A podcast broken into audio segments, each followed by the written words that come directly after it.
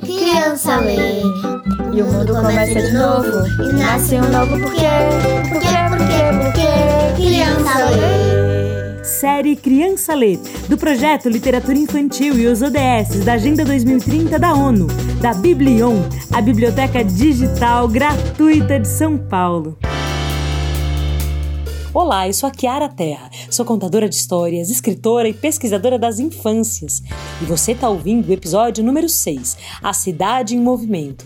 Ele se refere ao Objetivo de Desenvolvimento Sustentável número 9, Indústria, Inovação e Infraestrutura.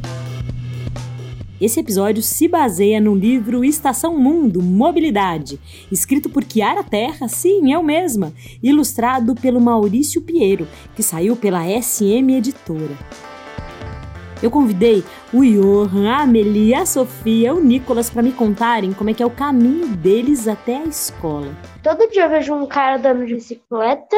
Eu vejo bastante árvores por onde eu passo. Vejo vários condomínios. Numas quartas-feiras, às vezes eu encontro uma amiga minha que almoça na escola comigo.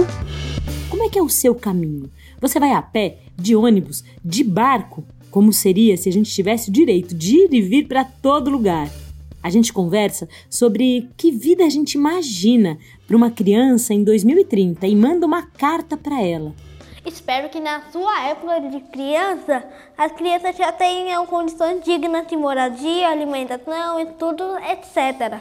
E depois, as crianças da Lourenço Guzmão contaram como seria a sua biblioteca dos sonhos, onde teria várias sofás, cadeira e puff teria um cantinho para as pessoas poderem escutar a música.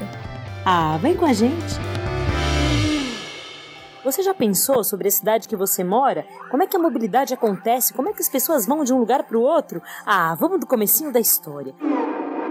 Como era quando tudo começou, quando a gente não tinha GPS e tinha que se localizar pelas estrelas. Sim, as estrelas formavam desenhos, que existem até hoje, são as constelações, e era preciso navegar olhando para o céu, caminhar olhando para o céu, porque as estrelas fixas pareciam grandes setas, e quem soubesse ler as constelações estava lendo um verdadeiro mapa.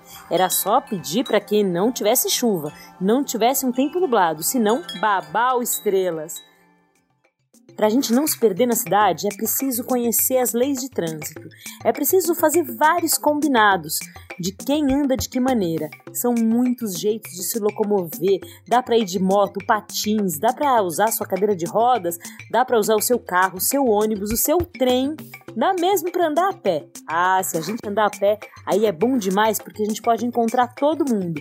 E uma cidade não é feita só de ruas, só de prédios, só de asfalto. Uma cidade é feita das histórias das pessoas. Se a gente vai pensar em mobilidade, a gente tem que pensar como é que essas histórias acontecem de um canto para o outro. O que uma pessoa precisa na cidade para viver bem?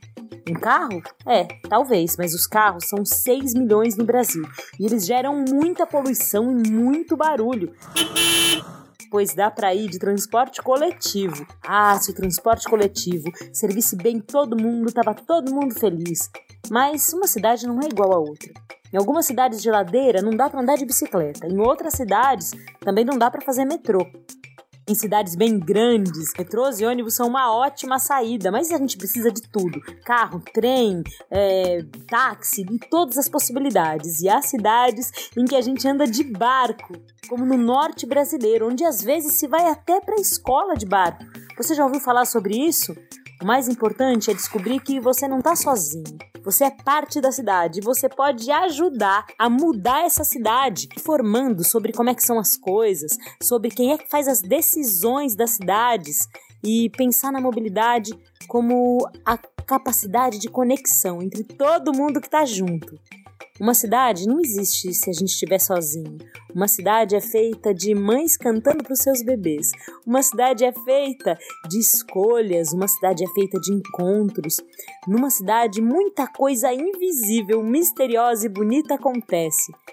Eu convido você para pensar mobilidade junto com a gente. Vamos lá? Olha para o caminho da sua casa até a escola. Quem você encontra? Faz assim, olha para o relógio, vê quanto tempo você demora para tomar seu banho, sair de casa, fazer o seu caminho. Será que esse tempo é igual no final de semana ou no dia da semana? Será que você encontra as mesmas pessoas?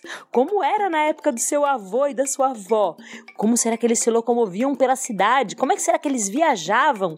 Ah, tem tanta coisa pra gente saber. Perguntando para todo mundo, eu sei que antes existia carroça e carros levados por bois. Antes também demorava um tempão para a gente conseguir falar com quem a gente amava do outro lado do mundo. É porque antes não existia celular, nem telefone, nem mesmo e-mail, e às vezes uma mensagem chegava no papel dobrado, dentro de um envelope muito bonito. Eram as cartas. Ah, tem tanta coisa para a gente descobrir sobre as mensagens que vão de um lado para o outro e sobre como as pessoas se comunicam.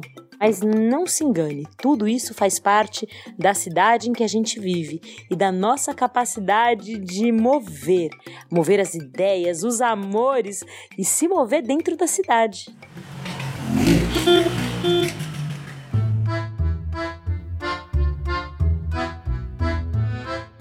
Você sabia que antes de existirem os GPS, as pessoas se localizavam pelo céu? Ah, algumas estrelas de posição fixa serviam como pontos de referência, e a não ser que tivesse um céu nublado, todo mundo sabia navegar sem problema. Mas a gente, desde que aprende a andar, a gente sabe. Desviar de uma pedra, reconhecer uma árvore, conhecer uma rua, uma grande avenida, saber que ali pertinho da padaria tem a nossa casa e qualquer coisa assim. Conforme a cidade foi se formando, a gente também foi descobrindo outros jeitos de andar por ela. Dá para andar de bicicleta, de carro, de táxi, de ônibus, de barco, de metrô. Ah, cada cidade tem um jeito e cada jeito responde a um tipo de pessoa, ou então um grupo de pessoas indo a um caminho ou outro caminho. Uma cidade é mesmo uma coisa bastante complicada. Só que andar nela, ir e vir, é um direito. Todo mundo devia ter esse direito assim como todo mundo devia ter direito a ter perto da sua casa tudo que precisa para viver, para não gastar muitas horas do seu dia assim dentro das conduções. Quantos minutos você demora para dormir? E para fazer lição? E para chegar na escola? E para almoçar? E seus pais, quantos minutos demoram para trabalhar? Vamos pensar em contar o tempo em minutos? Bom, eu desafiei a Vitória, a Isabela, o Miguel e a Stephanie para me contarem do caminho de casa até a escola. O que, que será que eles encontram? Ah, vamos ouvir. Ô, Vitória, me conta aí. Eu vejo muitas árvores, né? Todo dia eu vejo um cara andando de bicicleta. Às vezes eu vou de perua e às vezes meu pai me traz. Isabela, fala você, querida. Eu vejo bastante árvores por onde eu passo. Às vezes eu vejo crianças indo para a escola. Às vezes, não é sempre. Vocês conversam com alguém? Tem alguém que conversa com alguém todo dia quando tá indo no caminho? Eu sempre encontro uma. Não sei. É uma menina, assim, que ela sempre faz meio que uma caminhada todo dia. Eu converso com o tio Roberto, que me leva para a escola. Eu vejo sempre um monte de carros, vejo vários condomínios. Eu também tem um ponto de referência eu sei onde virar, que é o mini extra, aqui, aqui embaixo. Também, numas quartas-feiras, às vezes eu encontro uma amiga minha que almoça na escola comigo. É, é muito longo, Miguel, seu caminho até a escola? Não, eu vou até com a minha mãe ou com meu pai, às vezes. Certo. E essa conversa toda era dizer uma coisa. A cidade, ela é pensada não só para os carros, mas ela é para ser pensada para as pessoas. São as pessoas que vivem né, na cidade. Como será a vida de uma criança que nasceu em 2030? E se a gente pudesse usar uma máquina do tempo e falar com ela? Ah, a gente pode. Basta escrever uma carta contando como é a nossa vida aqui. O Johan então escreveu essa carta. Uma carta para alguém que nasceu em 2030. Vamos ouvir? Meu nome é Johan, sou do ano 2022, tenho 10 anos e irei te contar o que acontece nesta época.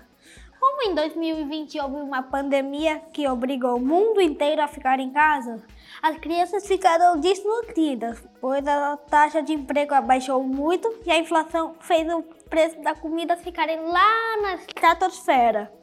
Mas dentro de toda essa confusão tem uma coisa boa. A taxa de preconceito caiu muito. Agora, os meninos podem brincar com bonecas, alguns pais já deixam. E eu, por exemplo, tenho cabelo comprido, mesmo que seja fora do ar. Hoje em dia, não há tanta estranheza, embora exista o ECA, Estatuto da Criança e do Adolescente, o qual decreta proibido os menores de idade trabalhar. Ainda há muitos menores trabalhando. Eu, por exemplo, sou um líder de um projeto voluntário, mas isso é outra história, porque eu quis esse trabalho e ele me ajuda nos meus estudos. Espero que na sua época de criança, as crianças já tenham condições dignas de moradia, alimentação, estudos, etc. Do seu amigo Johan. Você conhece muitas bibliotecas? Você tem carteirinha delas? Será que tem alguma boa biblioteca pública no seu bairro, na sua escola? Eu perguntei para Talita, para Vitória, para o Breno e para o Enzo quais eram as bibliotecas dos sonhos. Como é que seriam esses lugares? A Stephanie também respondeu. Vamos ouvir todo mundo? A biblioteca dos meus sonhos, ela tem livros de romance, tipo livros para todas as idades, ainda mais para os jovens, adolescentes que gostam mais de livros tipo mais de terror, essas coisas. Eu realmente queria que tivesse uma sessão só com romance, porque é o meu tipo de livro favorito. Vários livros do Harry Potter. E uma decoração bem cara de biblioteca, tipo rústica. Podia ter algumas capas de livros penduradas. E eu acho que também devia ter tipo um cantinho para a pessoa pegar o livro e já ler ali, tipo com almofada, onde teria várias sofás, cadeira e puff. Teria um cantinho para as pessoas poderem escutar a música. Músicas baixas para relaxantes para você ouvir enquanto lê um livro. Uma TV para ouvir os livros, que é o audiobook. Que fosse silencioso para ler melhor banquinhos e mesas para a gente colocar livros e, se, e, ficar confortável enquanto lê os livros. A biblioteca em si, para mim, ela já é muito confortável. Não precisa ter muita coisa assim. Se for só uma biblioteca, eu já me sinto no céu já. Antes desse episódio acabar, eu quero contar uma história curiosa. Quando a minha filha era pequena, ela achava que o prefeito era quem varria as ruas, era também quem pintava os meio-fios e cortava as árvores para a cidade ficar organizada. Depois ela cresceu e descobriu que não é bem assim. Uma cidade tem muita gente diferente, muitas histórias de vida que se encontram, muitos caminhos, e para cuidar de tudo isso é preciso ouvir as pessoas. Uma cidade com uma boa mobilidade urbana, com caminhos abertos, de menos trânsito e uma boa vida, nasce quando as pessoas conversam. E você sabia que tem um jeito de se organizar e de ser ouvido de verdade? Sim, pelos prefeitos, deputados, pelos poderes, para que a nossa vontade, o nosso desejo, o que a gente conhece da cidade seja ouvido. Bom, eu vou falar o nome. Você talvez ache que ainda é muito pequeno, mas você precisa saber disso. São instrumentos de participação social. São grupos que conversam nos bairros, cada um contando o que, que acha que precisa melhorar. Depois eles fazem uma carta bem bonita e essa carta chega para quem foi eleito para cuidar da cidade. Se todo mundo contar, colocar a boca no trombone, fizer os pedidos, do que pode ser mudado e transformado na cidade, ah, ela vai ficar bem melhor. Que tal imaginar comigo o que podia ser transformado no seu bairro, na sua cidade? Ah, a gente vai pensar nisso agora e só vai terminar de pensar lá na frente.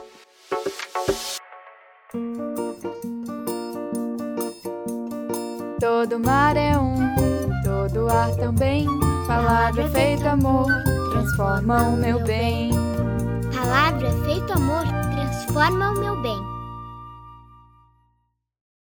A série Criança Lê é uma realização da Secretaria de Cultura e Economia Criativa do Estado de São Paulo e tem produção executiva da SP Leituras. A criação de conteúdo, apresentação são de Kiara Terra, a edição e direção são de Emerson Coelho, as vinhetas são de Kiara Terra e Ângela Coutre e a sonorização de narrativas é assinada por Daniel Vasques.